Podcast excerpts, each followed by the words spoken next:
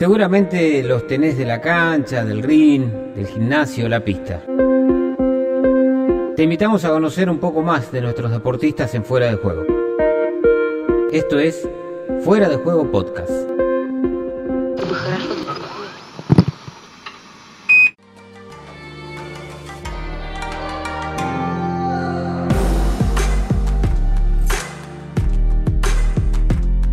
Eh, Guillermo Samso estaba en Madrid, ayudante es el segundo entrenador seleccionado de Libia, eh, Javier Clemente es el entrenador principal, eh, ya contó aquí en el comienzo de la nota quién es Javier Clemente, jugó dos mundiales, fue seleccionador de España por dos mundiales, campeón con el Atlético Bilbao, ha dirigido varias selecciones de África y ahora con Libia han dado un batacazo, ganaron los dos primeros partidos, están líderes.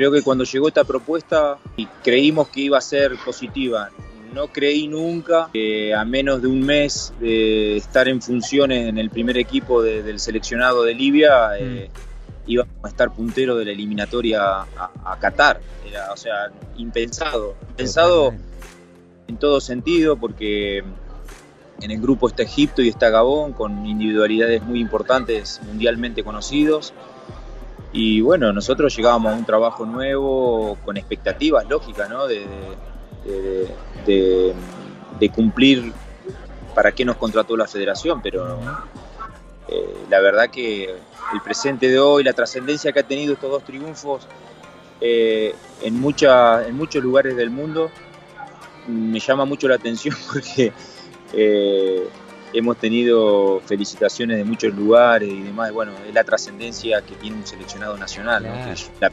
estaba también. y nada, y es con el presidente de la nación y vas en vuelos charter privados. La verdad que todo me ha ido superando en la expectativa, así que imagínate que, que lo voy viviendo y nada, y acá estoy. Contame algo más de lo que puedo leer, que vos ya hablaste de Ramón Catalá, eh, a ver, corregime, estaba en Japón con, ustedes y él te recomendó al Dinamo de Kiev y ahora también es parte integrante del cuerpo técnico de Javier Clemente, aparte de trabajar al lado de uno de los entrenadores históricos de, España, que ya había tenido un anterior ciclo en, Libia. Bueno, surge esta oportunidad y ¿no lo dudaste? Claro, el día a día como que mm, eh, no deja ver al lado de quién estoy trabajando, ¿me entendés? Y como profesional lo que a mí me, está sirviendo y lo que me va a servir en el futuro. Eh, yo no lo conocía a Javier, eh, sí me causó mucha, mucho nerviosismo cuando surgió la posibilidad porque el que está en el ambiente del fútbol sabe que es un personaje de, polémico, por decirlo de una manera, del fútbol. Eh, dirigió España en dos mundiales, en el 94 y en el 98. Claro. Campeón de Bilbao, de varios torneos, y bueno, Olimpia de Marsella, selección de Camerún, la selección de Serbia, eh, el Atlético Madrid, bueno, es una persona de 71 años. Yo le digo que, bueno, em, es como para nosotros estar trabajando con Bilardo Menotti. Sí, sí, tal cual es de una generación anterior a la nuestra o dos generaciones anterior a la nuestra, pero súper actualizado y, con mucha trayectoria, ¿no? Eh, te habla de Buitragueño, como ahora te habla de Raúl, o como te habla, qué sé yo, hoy con el, eh, el, primer equipo de la selección española, él tiene contacto todavía con la Federación Española, entonces eh, te habla de anécdotas de los mundiales, como, claro, es, ha sido su vida eh, el seleccionado español durante casi 10 años. Entonces, eh, y como te decía, también al dirigir Camerún y demás, ha estado con primera figura y demás. Entonces, en el día a día, o, yo haber elegido esto, eh, pero lo más importante acá es trabajar con Javier, creo. Seguro. como lo dije también cuando llegué a Dinamo, iba a ser un, antes y un después. Y nada, y así es, porque uno queda marcado a fuego por, por estar en esa, en esa academia. Y ahora lo mismo por lo que te digo, por la trascendencia en los medios que tiene estar al lado de Javier y más los resultados. Sí, sí, sí. Esto lo pones en el currículum, yo sé que mm, hay otras cosas más importantes, pero claro, Dinamo de Kiev, selección de Libia con Javier Clemente, ya tu currículum es una cosa este, que empieza a ser interesante. Contame cómo fue, estoy muy curioso. Eh, dejar el Dinamo de Kiev, primero, eh, vos lo das a entender en la primera respuesta, es toda una decisión porque no sé si te cierra la puerta, pero bueno, te vas de un día para el otro, en general eso no nos gusta en los clubes, y ya metiéndome con lo de Libia, ¿cómo funciona? Porque bueno, uno dice Libia no es un país al que muchos de nosotros iría a vivir, pero ¿cómo funciona el cuerpo técnico? ¿Viajan de Madrid allá a entrenar? Este, contanos un poco el día a día que tuviste estos días entrenando a Libia. Sí, eh, bueno, para salir de Dinamo tuvimos que rescindir, un poco conflictivo fue, fue la situación, porque bueno, como decís vos, es eh, raro rescindir los contratos, ¿no? Eh, nosotros, yo ya venía con algún tipo de inconveniente con el club porque me estaba pidiendo el, ser técnico de UEFA Pro, que es la, titulación que, se requiere en Europa para, para estar en equipos europeos y bueno, yo ya lo veía un poco complicada la situación, así que, pero en el tema de Ramón, él ya venía con contacto con la federación, en el proyecto, en este nuevo proyecto de, que tenía el nuevo presidente de la federación en, la reestructuración de todo el fútbol, acompañado por FIFA también, que es un poco eh, el responsable de que los países que están con conflictos políticos traten de encauzarse en las competiciones eh, de FIFA. Y bueno, eh, un poco el consejero de, FIFA ya lo conocía Ramón también y, su currículum y a Javier también lo conocían. Entonces, bueno, eh, redondearon una propuesta concreta hacia Ramón para que sea el director de las selecciones juveniles y el encargado de elegir el entrenador para, la selección mayor y como dijiste ahí también, ellos habían estado en el 2014, antes de la guerra civil que tuvo el país, eh, dirigiendo y ganaron la Copa África. Entonces, bueno, fue un reverber de, muchas situaciones mm. y, a eh, principio de agosto llegó la propuesta, la, la, propuesta que hacía la federación por tres años y nada, hicimos un viaje a, a Libia para hacer un, scouting un poco de, todo lo que es eh, la liga Libia. Y cuando volvimos, la verdad que conocí, sí, el país, es un país bastante castigado por las últimas eh, eh, guerras internas que han tenido entre Trípoli y Benghazi, que son las dos principales ciudades. Exacto. y y cuando vi todo, le dije a Ramón, mirá, que si te sale yo te acompaño porque me gustaría. Me dice, ¿a vos te gustaría? Porque él un poco hace consecuencia el viaje previo para tomar la decisión, porque de un momento a otro ir a Libia, bueno, uno ve o googlea la, situación y no es de lo, de lo mejor, pero en definitiva eh, vimos los campos, vimos la propuesta, la, la, federación, el calor, el Mediterráneo, bueno, tiene toda, todo ese tipo de, de situaciones que tiene el país y mm, bueno, cuando volvimos a Kiev tomamos la decisión de hablar con la dirigencia y bueno, eh, decidimos rescindir el contrato. Y el primer objetivo de la federación eran las eliminatorias para Qatar, eh, para el Mundial de Qatar, y habló con Javier, con Clemente, que él aceptó volver a la federación y el rol mío es de segundo entrenador, Ramón es el preparador físico, aparte de ser el director de las elecciones. Y mm, nada, comencemos, comenzamos con una, con una concentración previa en Turquía por el calor, porque hoy en Libia está haciendo muchísimo calor, entonces teníamos que hacer varios amistosos y también soportar el calor, así que viajamos a Turquía 14 días previos al debut que era el primero de septiembre con Gabón en Benghazi. Y, bueno, hicimos todo, toda esa previa, ganamos el primer partido y bueno, eh, ayer, ayer no, antes de ayer a la noche jugamos el segundo partido que era contra Angola en Luanda. Viajamos en vuelo charter y, y, nada, nos encontramos, imagínate, en el sur de, de, de África, en un país bastante bastante grande, con un muy buen equipo.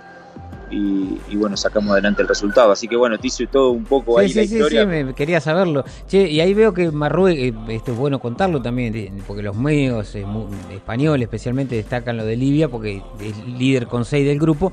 Eh, arriba de Egipto, que, que ni siquiera le, con, con Salah no le pudieron ganar a, Gabón, empataron uno a uno. La verdad que es un, muy buen momento deportivo porque la mayoría de los chicos libios, este, después me vas a decir en qué se comunican, son de la Liga de Libia y solo un par juegan en otras ligas, pero que son vecinas a Libia, ninguno juega en Europa. Sí, sí. Nosotros eh, citamos seis jugadores que no están jugando en la Liga de Libia, eh, en la Liga de Egipto, en la de Argelia, en la de Marruecos y, hay uno en Camerún. El jugador que teníamos en Portugal, él no quiso venir por diferentes motivos, entonces prácticamente todos somos de la, Federación Libia.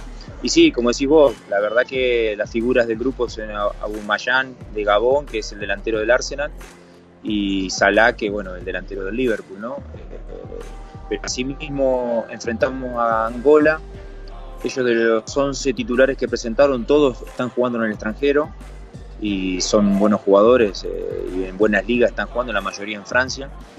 Y bueno, lo que respecta a Egipto, a partir de que empata con Gabón, echaron al técnico, ahora vino el portugués Queiroz, que también un entrenador que dirigió el Real Madrid y demás.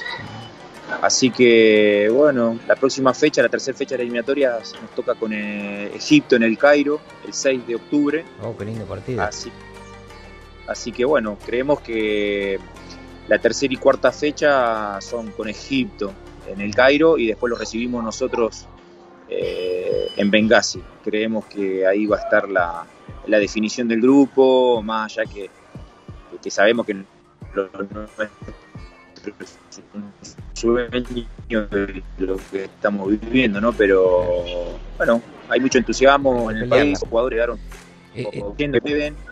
Y bueno, confían mucho en Javier, que los conoce hace muchos años y, bueno, es un técnico con tanta experiencia, creo que los ha equilibrado emocionalmente en lo que se puede, porque el árabe son de reaccionar muy, muy rápidamente, eh, cuesta equilibrarlos con respecto a, la a sus emociones y en muchos casos no, no se dan cuenta el, capital que tienen como para poder eh, enfrentar a, selecciones de este nivel y bueno y poder ganarle.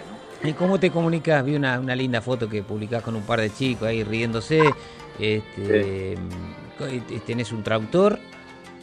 No, solamente Javier tiene un traductor personal. Nosotros tratamos de comunicarnos con inglés y bueno, ir aprendiendo palabras en árabe que no es fácil, pero en el campo sigo, siempre digo lo mismo, son 20 palabras que uno tiene que estudiarse porque son, se repiten y demás. Eh, cuando ya hay que desarrollar algún diálogo más largo, tratamos de esperar el turno del traductor que, nos pueda atender como para poder desarrollarnos con los chicos, pero eh, hay muchos chicos que hablan inglés y llegado también o delegados de, que nos pone la federación hablan inglés, entonces bueno, nos obliga a seguir estudiando. Seguro. Vivís en Madrid ahora, entonces te mudaste con, la familia a Madrid, ahí te haces base. Claro, eh, decidimos con Laura y los chicos eh, hacer base en Madrid porque estamos a una hora cuarenta de Trípoli y la federación, el trabajo arreglamos hasta diciembre estar tres semanas en, Trípoli o en el país y estar una semana en el lugar de residencia, así que después de cinco años los chicos van a tener el idioma español como, como base y bueno, van a poder ir en la escuela y estamos en las tratativas ahora como para cerrar con el con club para que los chicos sigan jugando, ya que tienen Pedro tiene 15 y, y Marcos tiene 12. Claro, estaban jugando en Dinamo me sigue acompañando en esta, en esta experiencia, así que estamos acomodando un poco la familia en todo ese sentido. Claro, imagino, toda una aventura. Este, los chicos, este, obviamente, estaban jugando en el Dinamo, así que volver a, manejarse en español, seguramente que ya cuando le dijiste vámonos a Madrid, dijeron vamos.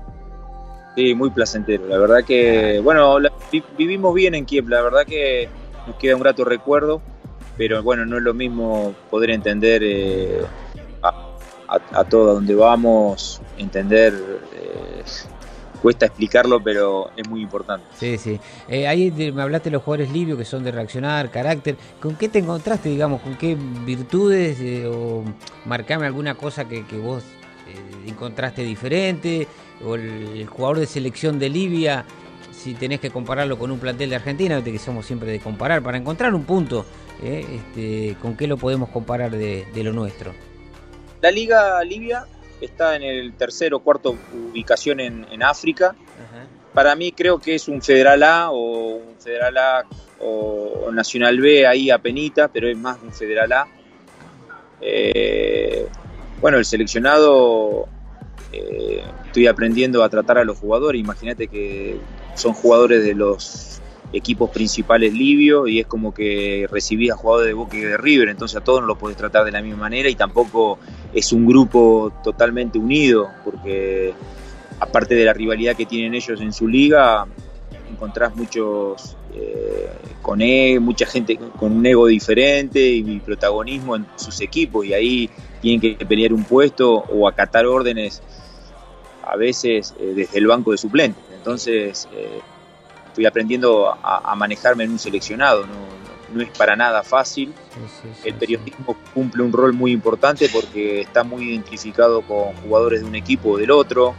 Ah. Eh, la verdad que eh, es un mundo los seleccionados nacionales. Y nada, en el caso mío eh, trato de no, no ofender a nadie, no ser serio en todo sentido, no, no hay mucho humor, no hay mucha eh, cargada, por decirlo de una manera, porque uno no sabe cómo van a reaccionar. Es muy poco tiempo el que llevo como para conocerlos y para eh, romper el hielo, por decir una, de una manera, en las relaciones. ¿no? Entonces me manejo de manera profesional.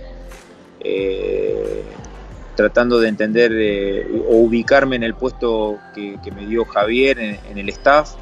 Nosotros planificamos el día y la semana con Ramón, pero lo define siempre Javier, eh, la definición del entrenamiento y siempre realizamos tres trabajos, el primero y el segundo lo conducimos nosotros con Ramón y el tercero, el más importante, lo, digita, lo, dirige Javier, entonces nos vamos ubicando de esa manera y, con mucho respeto y profesionalismo, la verdad que no, no hay como te digo, no hay un grupo armado, confianza desmedida con con alguno de los muchachos, al contrario. Eh, hay mucho respeto y, cada uno en su, en su situación y demás. Si te mm. consultan o te preguntan algo del fútbol argentino, sí hablo, digo algo o algún tipo de, conversación, pero si no, eh, he, estado todo este tiempo.